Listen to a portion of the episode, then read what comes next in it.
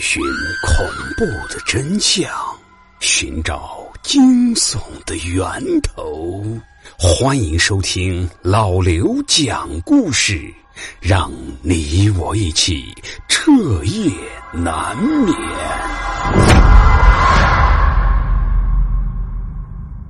乳白色的糖果，糖果这个东西，每人都吃过。各式各样的糖果似乎可以把人的心情变得五彩缤纷，可是我这个人从来不吃糖果，并不是糖果不好吃，也不是我这个人不喜欢吃糖，因为小时候的一次经历直接导致我留下了不可磨灭的阴影。我小时候是住在村子里的，那时候经济还不是很发达。但是我们那边还是有一个小卖铺的，正是因为附近就这么一个小卖铺，所以我才会吃到那种恶心的糖果。事情的开始是这样的：那时候我和爸妈住在小卖铺的隔壁，我看着那个小卖铺，心里很不喜欢，因为那里又脏又乱。看着那些四处乱飞的苍蝇，我实在是不想去那里买东西。可是这个小卖铺的生意却出奇的好，我想是因为附近就这么一个的缘故吧。毕竟物以稀为贵。每次我放学回家的时候，路过那个小卖铺，看着坐在前面的老板娘，总会躲得远远的。那个女人很胖，浑身都是脂肪。这家的老板姓李，人还是个残疾，他的手就好像萎缩的鸡爪一样挂在胸前。虽然人长得丑，可是因为经营着小卖铺，所以还是比较有钱的。那个老板娘好像就是他从外面买回来的。这家还有一个小男孩，名叫小黑，人也跟这家的小卖铺一样脏兮兮的。我们小时候电视还没有完全的普及。有电视的只有小卖铺一家而已，于是，一到放学，那些不愿意回家的孩子就会聚集到小卖铺，站在那里看电视，一边吃着里边买的小吃，一边看着动画片。我是从来不去那个小卖铺的，可是我爸爸特别喜欢喝那家小卖铺的酒，所以我也会经常替我爸爸去跑腿打酒。那个年月，忙活了一天回到家，没有其他的娱乐节目，老爷们儿就喜欢就着花生米喝点小酒解解乏。这天，我爸爸的酒又喝完了，于是就知会我去给他打点酒，顺便买点花生米。我拿着酒瓶，趁着天还没黑，就往小卖铺那边走去。隔着老远，我就看到门口有几个小孩站在那里看电视。我走到近前的时候，发现这些孩子手里都吃着从小卖铺买来的糖，那是一种乳白色的糖，可能是奶糖吧。当我看着那些孩子流着长长的鼻涕在那里吃糖的时候，就有一种说不出来的恶心。小卖铺的里面很昏暗，如果不开灯的话，就看不清楚里面的东西。我站在外面，把酒瓶拿给老板，老板笑嘻嘻的拿过酒瓶，不一会儿就打满了酒，递给我。我当时就想赶紧的离开这里，拿着酒瓶刚要走的时候，老板笑嘻嘻的说：“不尝尝我新到货的奶糖吗？”不知为什么，我看着那个乳白色的糖，有种说不出来的恶心。我害怕的往后面退，不小心撞到了一个人身上。我转身一看，原来是小黑。只见小黑正傻笑着拿着一块糖递给我。我本来是想接过糖的，毕竟人家也是好意。可是当我看到小黑脏兮兮的小手，我实在是接不下去。哦，我不吃了，谢谢啊！我赶紧像逃命似的离开了这个小卖铺。回到家的时候，我还是心有余悸的，这天晚上我睡觉的时候，感觉身体说不出的难受，我朦朦胧胧的感觉好像是在做梦，又好像不是。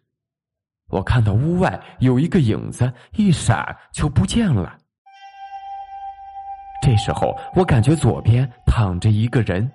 我努力的想转头看清楚那个人是什么样的，可是身体怎么也动不了了。我努力的挣扎着，不一会儿就满身大汗了。这难道是鬼压床？我的脑海里出现了我爸爸跟我说的鬼压床的情景。就在这时，我看到一个女人的脸，那个脸很大，都是肥肥的肉。长着一个恐怖的大嘴，此刻正张着嘴对我笑呢。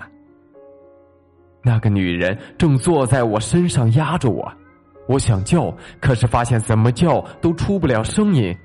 我想推开这个女人，可是身体还动不了了。我害怕到了极点，但是这个女人我认识，她就是小卖铺的老板娘。她支支吾吾的说着什么。不知为什么，他好像说不出话。我不懂他想说什么，他看我不懂，于是就生气了，猛地把嘴巴张开。我看到他的嘴里有一个白白的东西，好像是一块糖。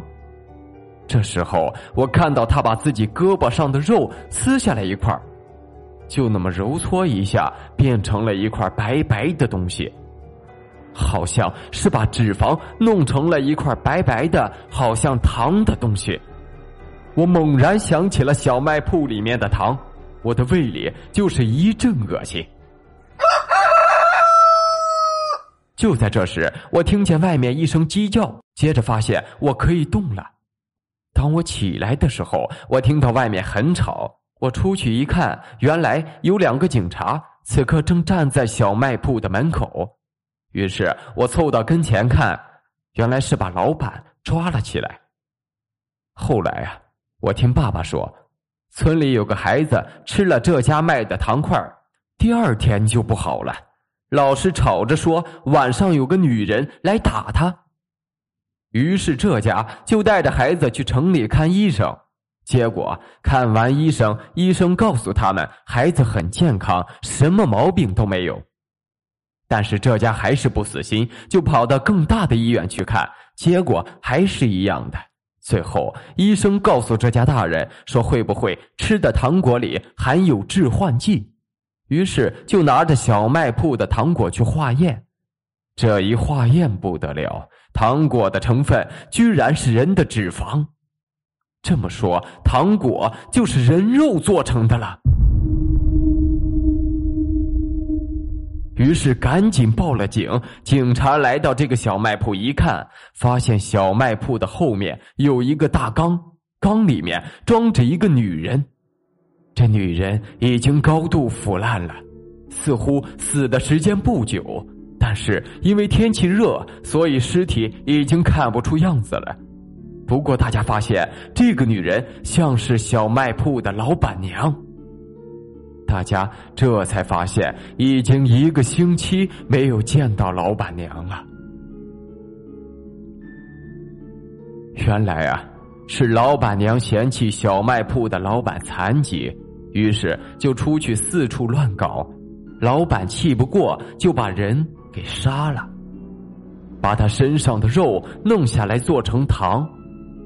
至于他是怎么做的，我就不知道了。从这件事以后，我看到糖果就忍不住的想起小卖铺的人，心里说不出来的恶心。所以啊，即使我喜欢吃糖，也再也不会去吃了。故事到这里就结束了，各位朋友，马上就要到一年一度的双十二购物节了。如果您想在双十二买东西，那一定要添加省钱的微信号。